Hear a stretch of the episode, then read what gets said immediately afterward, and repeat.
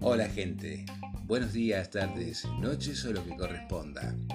Damos la bienvenida a Microcosmos, un tiempo para escuchar historias poco oídas.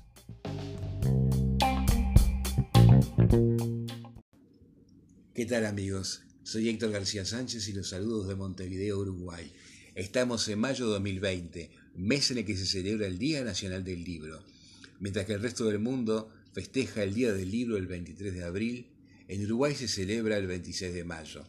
Según diadelibro.eu, la celebración del Día del Libro se remonta a principios del siglo XX.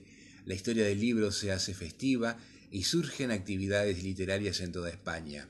Hoy, el día 23 de abril, se celebra en todo el mundo el Día del Libro Internacional. El origen del Día del Libro se remonta a 1926. El 23 de abril de 1616 fallecían Cervantes, Shakespeare e Inca Garcilaso de la Vega. También en un 23 de abril nacieron o murieron otros escritores eminentes como Maurice Druon, K. Laxness, Vladimir Nabokov, José Plap o Manuel Mejía Vallejo. Por este motivo, esta fecha tan simbólica para la literatura universal fue la escogida por la Conferencia General de UNESCO para rendir un homenaje mundial al libro y sus autores, y alentar a todos, en particular a los más jóvenes, a descubrir el placer de la lectura y respetar la irreemplazable contribución de los creadores al progreso social y cultural. La idea original de la celebración del Día del Libro partió de Cataluña, del escritor valenciano Vicente Clavel Andrés, proponiéndola a la Cámara Oficial del Libro de Barcelona en 1923 y aprobada por el rey Alfonso XIII de España en 1926. En 1995, el Día del Libro se convierte en una fiesta mundial. El Día del Libro fue propuesto por la Unión Internacional de Editores y presentada por el gobierno español a la Organización de Naciones Unidas para la Educación, la Ciencia y la Cultura, UNESCO, en 1995 se aprobó proclamar el 23 de abril de cada año el Día Mundial del Libro y del Derecho de Autor.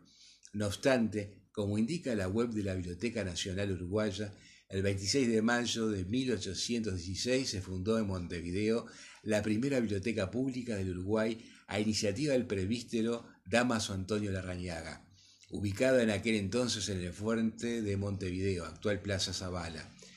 En su homenaje conmemoramos en esa fecha en Uruguay el Día Nacional del Libro. En marzo el Reino Unido tuvo su Día del Libro, por lo cual estamos en un trimestre relacionado con la lectura. Por tanto, hablemos de libros en estos tiempos. Como dijimos en el episodio pasado, existen diversos formatos para leer libros y audiolibros digitales, tanto en computadoras, tablets o teléfonos móviles. Los audiolibros son una forma de permitir el acceso a la lectura de personas con problemas de visión y como tales existen desde hace décadas en otros formatos. El Museo de la Palabra, dependencia del Servicio de Radiodifusión del Estado uruguayo, realizó como ejemplo audiolibros para invidentes en formatos de CD. Ahora bien, ¿cómo acceder a audiolibros? Existen varias maneras. Basta realizar una consulta en cualquier buscador online y se verán enlaces para llegar a páginas, blogs y plataformas en las que se puede bajar audiolibros mediante pago o gratis. En algunos casos hay tanto posibilidad de conseguir de pago como gratis. Así en audible.com que ofrece un primer audiolibro gratis a los suscriptores. También se puede recurrir a YouTube que ofrece varios audiolibros gratis. El servicio de videos en línea diversificó desde hace tiempo su oferta. Entre otras tendencias recientes se encuentran los audiolibros. Casi siempre son una imagen fija de la tapa del libro impreso, cuyo texto es leído por voces humanas o sintetizadas por computadoras. Debido al confinamiento por el COVID-19, hubo un aumento de la lectura en pantalla de libros electrónicos y audiolibros. Según consigna Infobae, evidencia de esto es el crecimiento acelerado que se produjo en la, en la cantidad de inscriptos en Leamos, la plataforma de lectura por suscripción aumentó más del 650% en cantidad de socios, con una oferta de 40.000 libros y audiolibros en español, novelas, thrillers, ensayos sobre feminismo, nutrición, biografías, sagas juveniles, texto de crítica literaria y muchísimo más, pertenecientes a editoriales más prestigiosas a nivel mundial. Leamos se convirtió en un horizonte de lecturas y un modelo interesantísimo para comprender el impacto del ebook en el consumo cultural. Desde el comienzo de la pandemia, Leamos sostuvo acciones de responsabilidad social para acompañar la lucha contra el coronavirus. Ahora y hasta el 25 de mayo, la plataforma permite la inscripción sin costo. Los nuevos usuarios podrán disponer así de un catálogo que incluye, entre tantos otros, a Serotonina de Michelle Houellebecq, El adversario de Manuel Carrer, Nuestra parte de la noche de Mariana Enríquez, Niveles de vida de Julian Barnes, entre otros. También hay títulos relevantes que se han llevado a la pantalla como Los dos papas, Servicio completo, El caso Hartung, Rota, así como la obra de los escritores argentinos reconocidos a nivel mundial como Martín Cojan, Leila Guerriero, Beatriz Sarlo, Ricardo Piglia, Mariana Gainza y César Aira. Leamos además cuenta con una serie de títulos exclusivos como Animal Oscuro, Bruna Husky de Rosa Montero, La Niña de la Bolsa y La Manada de Florencia Chévez, En Busca de Sodoma de Frederick Martel y una colección sobre feminismo dirigida por Patricia Kolesnikov y otra sobre deportes a cargo de Matías Bauso.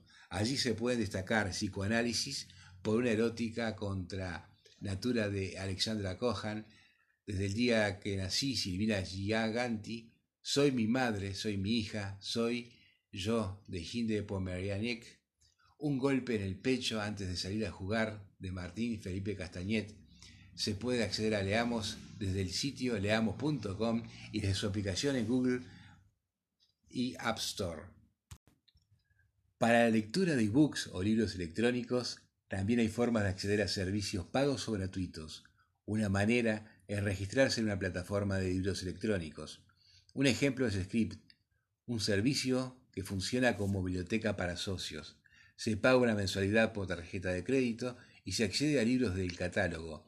Si bien quedan disponibles para el lector, en caso de baja, la plataforma ya no le permitirá leer aquellos textos que bajó. En otros términos, el lector nunca será dueño del libro no lo podrá canjear en una suerte de librería de usados como pasa con los libros en papel. Sin embargo, hay otras posibilidades.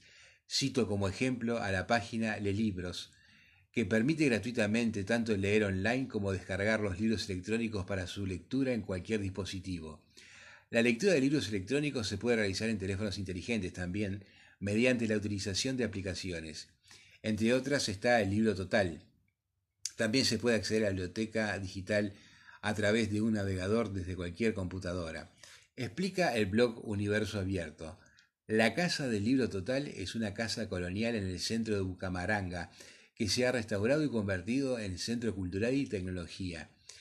Es el lugar donde se crea el Libro Total, una biblioteca digital gratuita con más de 45.000 títulos entre literatura, imágenes y música, cuya misión es recuperar el patrimonio cultural de la humanidad hispanohablante. El proyecto se propone difundir el patrimonio cultural de la humanidad recopilando, digitando obras clásicas y contemporáneas. Su lema, un libro que los contenga a todos, se materializa al presentar todo lo relacionado con la obra específica que incluye imágenes, pinturas, ilustraciones y monumentos que sirvieron de inspiración para la obra. La plataforma contiene más de 40.000 títulos de los clásicos griegos y latinos, latinoamericanos y europeos, literatura del siglo XIX, poesía infantil. Algunos de ellos con edición de audio se puede escuchar simultáneamente. Las grabaciones no son de software, sino de un locutor que lee el texto, lo que lo hace más natural. Están categorizados por país de origen, pero dentro de cada nivel pueden también buscarse por autor o por título. La biblioteca digital facilita el acceso a mucho material que está disponible, que se presenta bajo licencia creativa Commons, lo cual habilita la copia y distribución gratuitamente siempre que se mencionen las fuentes.